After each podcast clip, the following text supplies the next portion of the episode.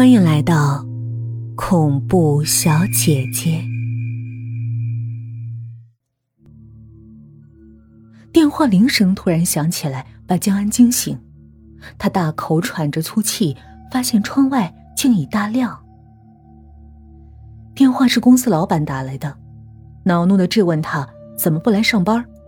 江安却把手机扔在了一边，上了秒到我网页。又一个头像黑掉了，却不是江安。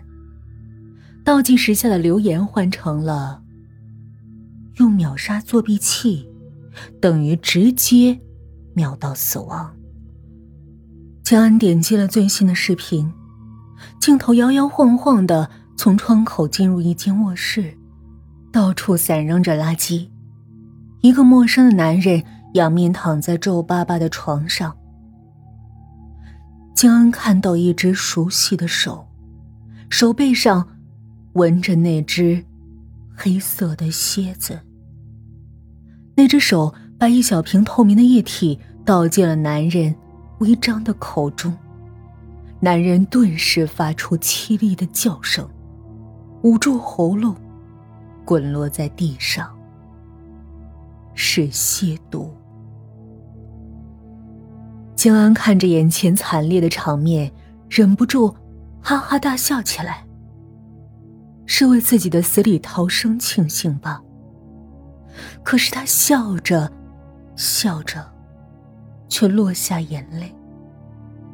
就算他笑得再痛快，还能笑多久呢？下一次的秒杀，就剩下百分之五十的生存几率。如果他再没有秒到，会是怎样的死法？江安颓败的跌坐在床上，缓慢思索着：是秒杀的赢面大一些，还是报警自救的几率更大？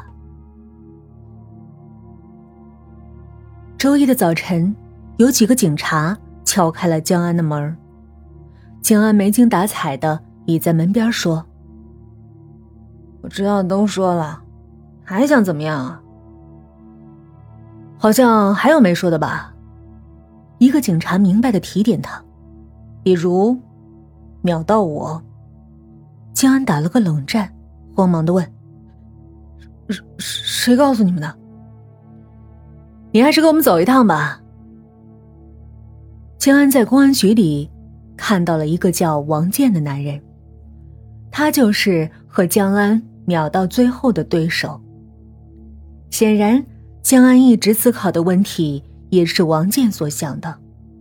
他最终选择了报警。从警方掌握的情况来看，在秒到我注册的六个人，唯一相同的都是其人的朋友。负责办案的警官说：“愚蠢呐，这种事儿为什么不早点报警？现在查物理地址很快的。”哪用得着死那么多人？王静恐怖的说：“这事儿很邪门的，死的人越多，我越害怕呀。”清安却紧闭嘴巴，一言不发。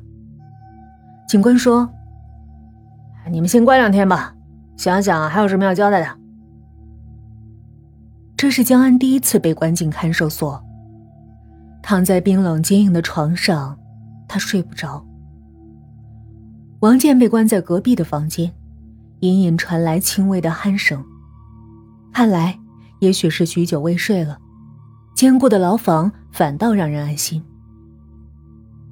就在这时，走廊里忽然传来了吱呀的开门声，有人从外面走了进来，依稀是个女警。黑暗中。